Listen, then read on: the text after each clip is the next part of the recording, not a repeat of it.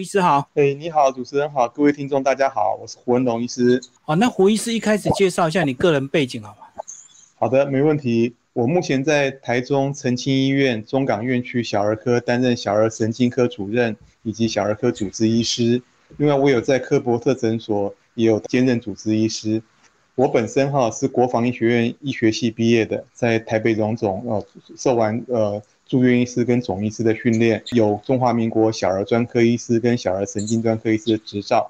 呃，另外在台北荣总期间，我还是儿童脑瘤跟癌症治疗小组的成员，而且受到《婴儿与母亲》杂志多次票选为全国小儿科好医师这样子。接下来请胡医师来介绍为什么想写这本书。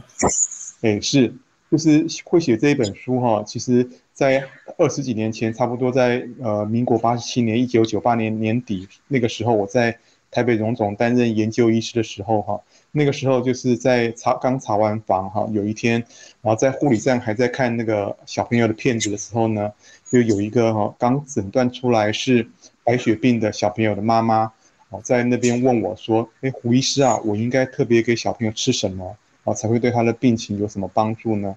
啊，不过当时哈这样子的问题哈，却把我当场难倒了，我没办法回答出来。呃，这个回回顾我们的医师训练过程哈，其实我们从学校开始学临床课程时候开始，一直到医院实习，还有住院医师训练的过程哈，其实我们都在学习一些现代医学对于疾病的诊断跟治疗。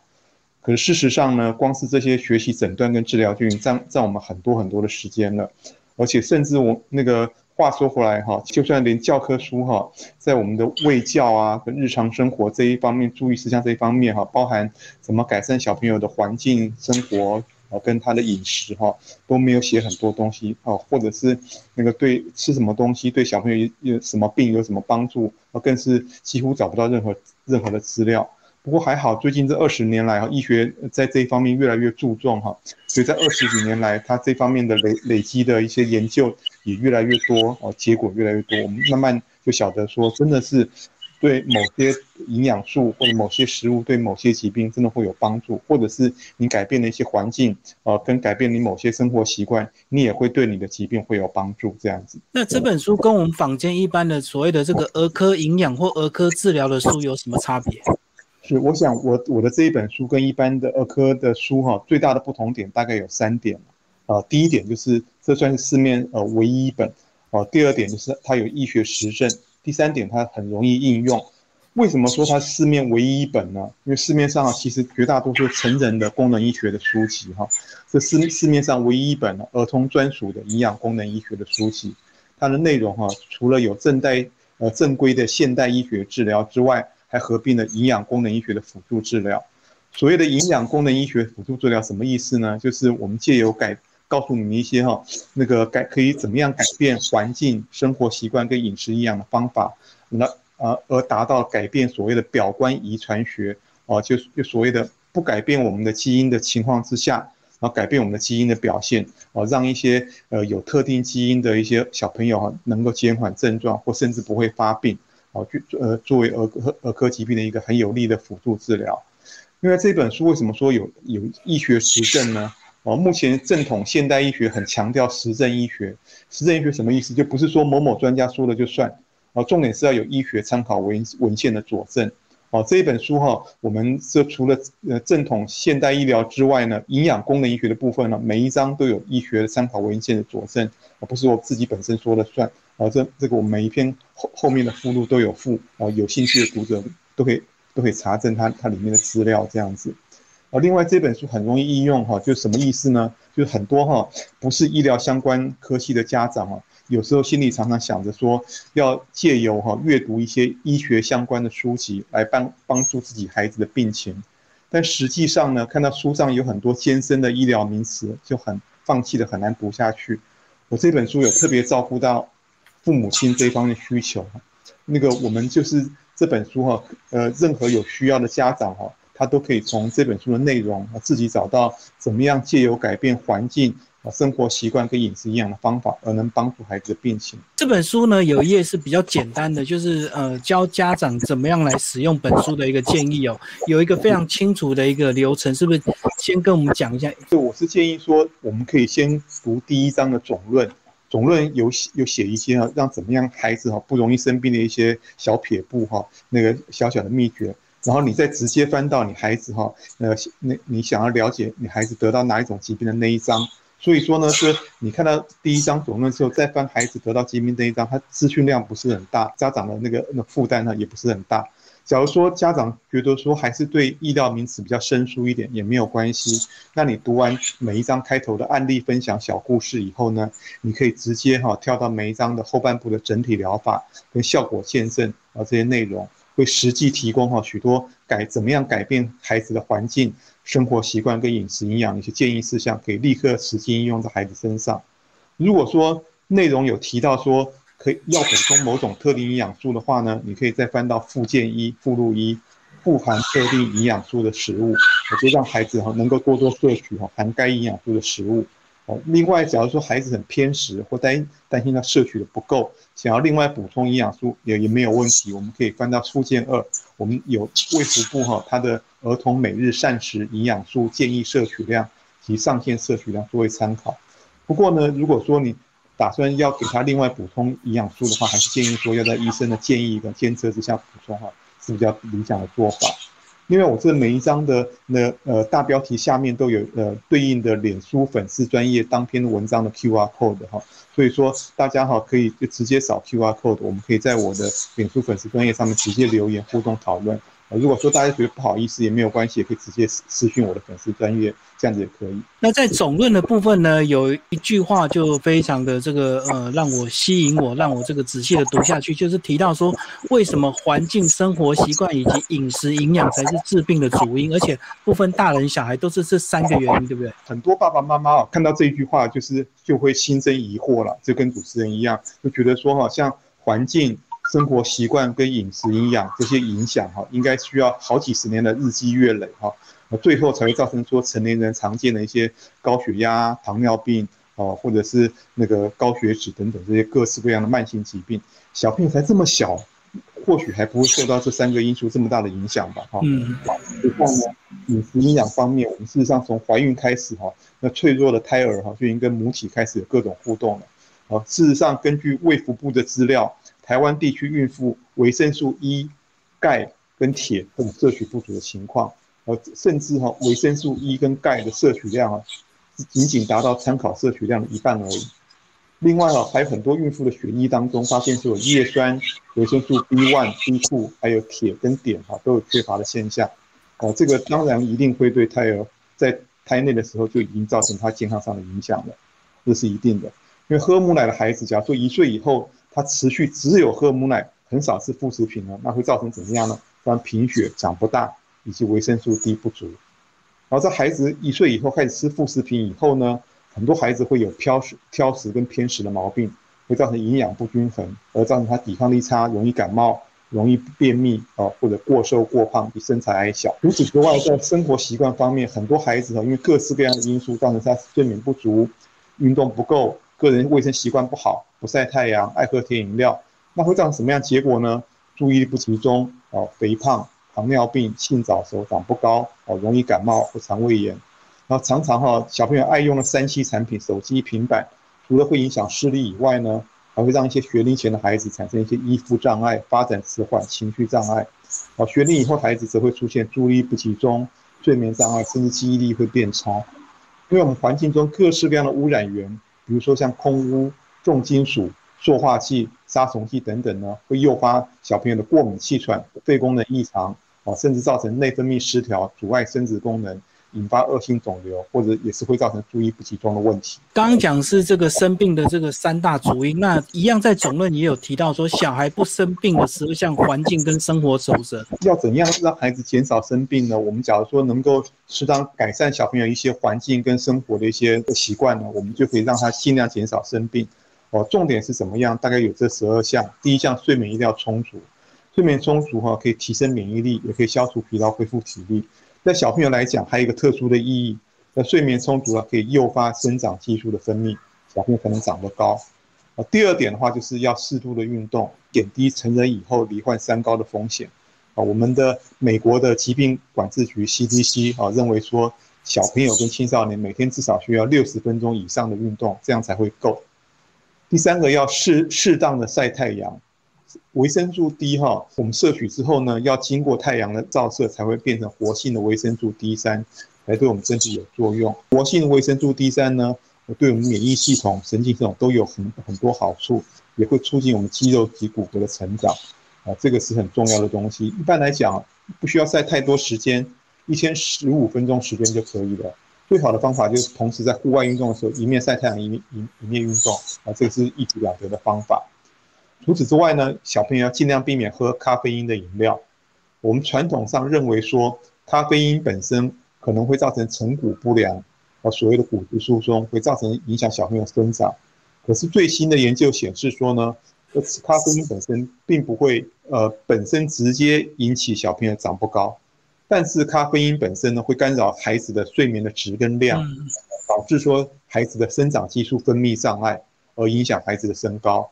而另外，咖啡因也会刺激孩子的肠胃道，跟让中枢神经兴奋，所以学龄前的孩子，假如摄取到咖啡饮料，它会造成情绪、身心发展都会产生影响。因为茶叶中的一些单宁的成分，单宁哈也会影响钙跟铁的吸收，所以说不管是小朋友或青少年，都避免饮用茶类、机内饮料、咖啡和可乐啊，这是非常不好的东西，对孩子来讲。另外还要减少一些糖分跟多余的油脂摄取。我们晓得糖哈会导致肥胖啊，增以诱发蛀牙跟增加罹患糖尿病的风险。但是呢，很少人晓得说糖对小朋友还有一个很重要很重要的影响。我们举举一个很有名的研究来来说明。假如说小朋友哈只要吃七十五克的糖，七十五克糖相当于一杯八百 CC 全糖珍珠奶茶的含糖量，都是七十五克的糖。他如果说呃，说喝完之后呢，他原本身体可以分泌十六点五毫单位的生长激素，一杯灌下去，它只能分泌一点五毫单位，从十六点五降到一点五，这非常严严重的影响。所以说，我们小朋友运动之后，原本身体可以自然大量分泌生长激素，他这个时候一杯珍珠奶茶灌下去之后呢，他该分泌的生长激素就没有分泌了。所以说，我们原本能够借由运动长高的这个这个益处，全部都被抵消掉了。所以说，这个是很严重的事情。就想要长高，千万要减少糖分，呃的的摄取。因为肥胖呢，除了会造成成人以后容易有三高之外呢，在儿童期会造成性早熟。性早熟本身呢，也会造成小朋友长不高啊，这是也是很严重的事情。另外，也是要避免环境荷尔蒙。环境荷尔蒙本身呢，会造成所谓的内分泌失调，阻碍生殖生殖机能啊。所谓的环境荷尔蒙就属于塑化剂了，塑化剂。然后在在孩子哈，最最大的危害之一就是性早熟。性早熟刚才也有讲过，会造成我们生长板哈提早闭合，小朋友会长不高。塑化剂其实哈我们防不胜防了，我们像塑胶碗、塑胶杯、塑胶汤匙、塑胶筷子，甚至我们常常用的洗发精、沐浴乳呢，全部都有。啊，这是可以说防不胜防的事情。我举一个例子来讲好了，我们之前有一个十岁大的小小女孩，她有注意不集中跟性早熟、长不高的一些问题。后来我们检测发觉说，他塑化剂的检测双酚 A 非常高。我们后来就仔细回溯他的平常用的东西，发觉说他平常是用一个聚碳酸酯的就 PC 的水壶，塑胶水壶。那个时候就请双亲赶快换成不锈钢材质的水壶。半年之后再追踪，发觉双酚 A 大幅下降。他注意力不集中跟性早熟长不高的现象也都同时有获得改善，所以说当如果说有注意不集中或者是性早熟找不到什么原因哈，千万记得要验一下塑化剂这个问题。那台湾非常非常常见。除此之外要避免过敏源，因为台湾过敏的孩子非常非常比例非常非常的高，平均来讲三个人就一个人有鼻子过敏的问题。过敏源呢，除了会诱发孩子过敏性鼻炎之外呢，又诱发过敏性皮肤炎甚至气喘。哦，台湾最主要以室内过敏为主，像尘螨啊、灰尘、蟑螂等等，或者是宠物的皮屑等等。因为像室外的雾霾或者是装潢家具产生甲醛跟苯，呃，这些也会造成说小朋友会有一些过敏的问题跑出来。所以说，我们只要是室外空污严重的话，出门一定要戴口罩，家中要尽量避免养宠物，然后要常打扫，不能有灰尘，用防尘螨的一些寝具哈，枕头套、床单、被套，至少两个星期洗一次。洗完以后用六十度向热水给它烫过，这样尘螨把它才能把尘螨把它烫死掉。因为尘螨容容易躲在那个地毯跟它它的那个绒毛玩具跟毛毯里面，所以家里千万不要放地毯，床上不要摆毛毯，也不要摆绒毛玩具，要不然会造成尘螨大量滋生。适度的使用除湿机，让我们的湿度保持在五十 percent 以下，也会减少尘螨的滋生。另外就要拒绝冰饮哈，冰品哈本身会刺激副交感神经，所以说我们常常小朋友一杯冰饮料下去，感觉说讲话就开始有点鼻音了，所以这个时候会让就是因为说冰品会造成小朋友鼻黏膜会肿胀。有些孩子更过敏一点、更敏感一点的，会让他平滑肌会收缩，以至于说冰水灌下去，他的支气管会收缩，开始咳嗽了。有些人会头痛，或甚至会肚子痛。那市面上一些呃手摇饮料哈，常常会含很多的高果糖糖浆那些食品添加物，这些也对健康非常不利，也不是很好的事情。因为要减少三 C 产品使用的时间，我们刚才讲的就是会影响视力，跟小小孩会有一些依附障碍、发展迟缓的问题。呃，另外，美国小儿科学会其实强烈建议说，两岁以下的孩子不应该使用任何三 C 产品。两到五岁呢，每天使用三 C 产品时间要限制在一小时以内。那五岁以上大小孩呢，呃，就是一定要控制在两小时以内。否则呢，他如果说沉迷在三一产品里面，就算大孩子也容易出现注意不集中、睡眠障碍，甚甚至说是记忆力变差的问题。除此之外，就注意孩童个人卫生哈，这个其实是避免得到感染性疾病的一个关键。这其实啊，这一阵子哈，因因为我们新冠肺炎的关系，大家都耳熟能详了。我们要常常彻底的洗手，不用手摸眼、口、鼻。啊，疫情期间尽量减少出入公共场所，然后必必要时要戴口罩，按时注射疫苗，啊，避免吃生的东西，保持空气流通等等啊。另外要维持适当的体重。哦，过胖哈，就是刚才一直强调的，容易造成成人后一些三高的问题啊，性早熟风险也会升高。哦，除此之外，过胖啊也容易造成被同才霸凌歧视，这样这样子。因为过瘦本身呢，会因为营养缺乏，导致他生长迟缓，免疫功能低下，容易生病，啊，学习力减退，贫血，掉头发，甚至骨质疏松。此外呢，这很少有人注意到一点，就是要减少心理压力。啊，大规模的统合分析研究显示说呢。就算是小朋友，他的慢性心理压力也会降低他的免疫力，包含体液免疫跟细胞免疫都会都会降低啊，让人容易罹患疾病。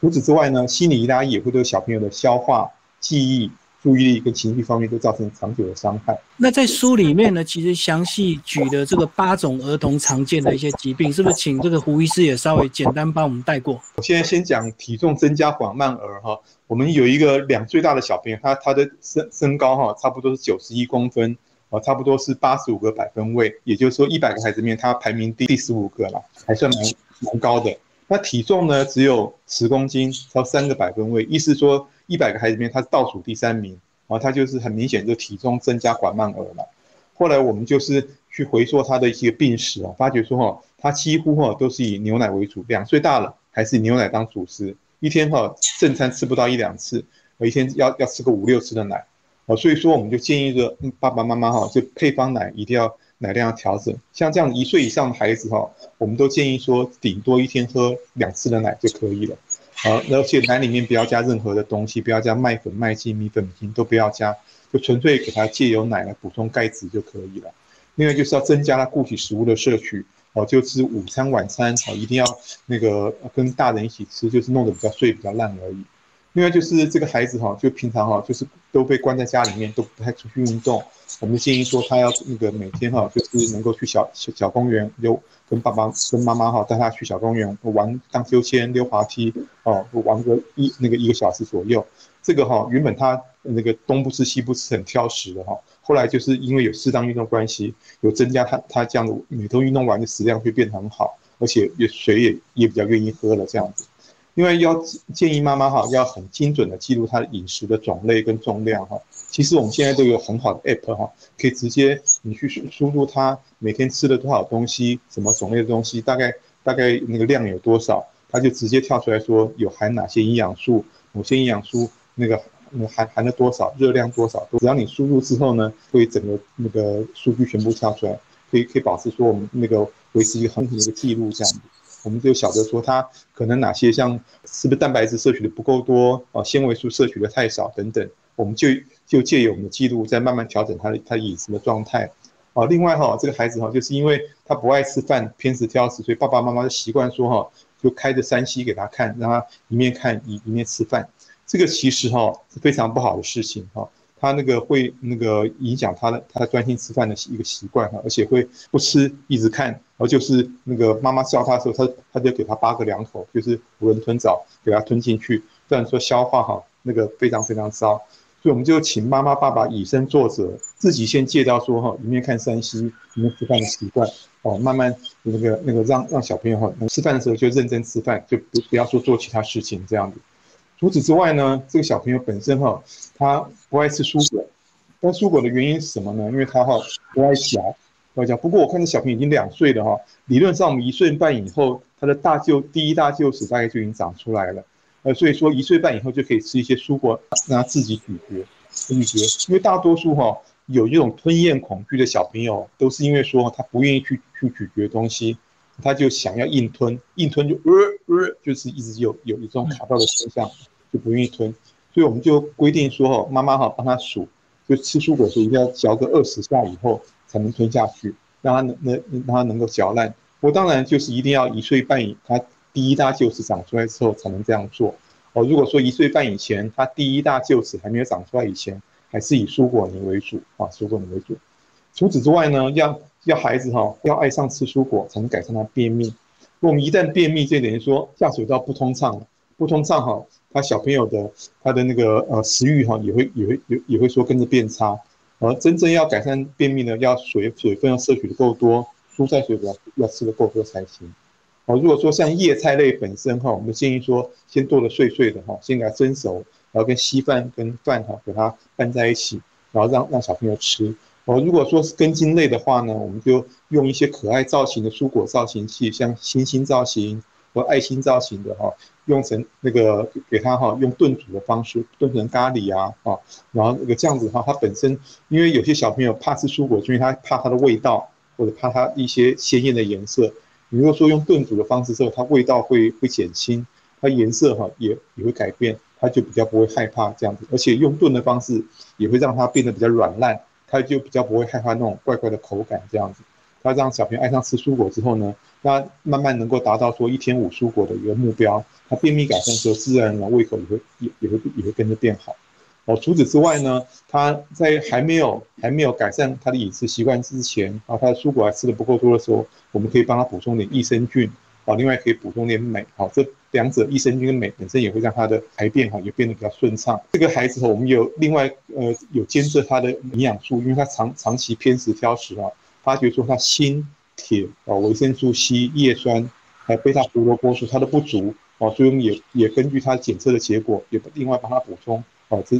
那个那个这些营养素，结果呢，他之前哈一岁到两岁的时候只长了一点五公斤，啊，这一次啊六个月之内就长了两公斤了，啊，所以说等于说进步的非常非常快，啊，非常明显，啊，这是所谓的生长迟缓的一个病例分享这样子。另外要讲身材矮小的部分，我们本身哈有一个小朋友四岁的男生，他身高哈是只有九十五公分，差不多三个百分位以下了，啊，四四岁的九十五公分。可是呢，他爸爸身高哈是一百七十五公分，我妈妈大概是一百五十九公分。如果说是用他的那个爸爸跟妈妈，我们有一个遗传身高公式啦。哦，如果说用爸爸妈妈的遗传身高公式去预测，他将来哈可能会长到一百七十二点五公分。不过呢，如果说是以他四岁的实际身高哈去对照我们身高曲线图去推估，哦，推估他成年身高可能只有一百五十七点五公分。所以说一百五十七哦，他推估身高跟我们的那个实际上理想的身高一百七十二点五哈，有非常非常大的差距，非常大的差距。所以说呢，他等于说是啊，他是那个很明显就就长不高的孩子哈，呃，可能长可能长不到哈那个预期的身高。所以这样子要怎么办呢？我们也是一样哈，要改善他一个偏食挑食的问题，要改善他便秘啊，然后让他的肠胃道哈能够那个慢慢啊能够那个支应下消化吸收的功能。另外哈，这种那个长不高的孩子哈，要也一定要补充哈，有两点，第一个就钙质跟一些优质蛋白质的问题啊，这些都是很重要的，帮助我们身体长高的一些素材。另外就是一定要多运动，因为多运动本身哈，也是要哈，那个可以帮助我们大量分泌生长激素哦，能够说哈，它我们呃吃进来的一些食那个营养哈，能够朝着长高的方向走。因为睡不好，本身也要要要改善他睡眠品质，因为睡眠品质哈够好的话，我们睡眠的当中一个晚上睡眠可以分泌差不多五次的呃生长激素的周期，所以睡好是很重要的事情，睡睡的质跟量都很重要。另外呢，也也是一样，我们要监测他的一些所谓营养素的它够不够。这个孩子哈，我们发现他锌、铁跟欧米伽三脂肪酸哈，他他都不太够，我们也另外另外帮他补充。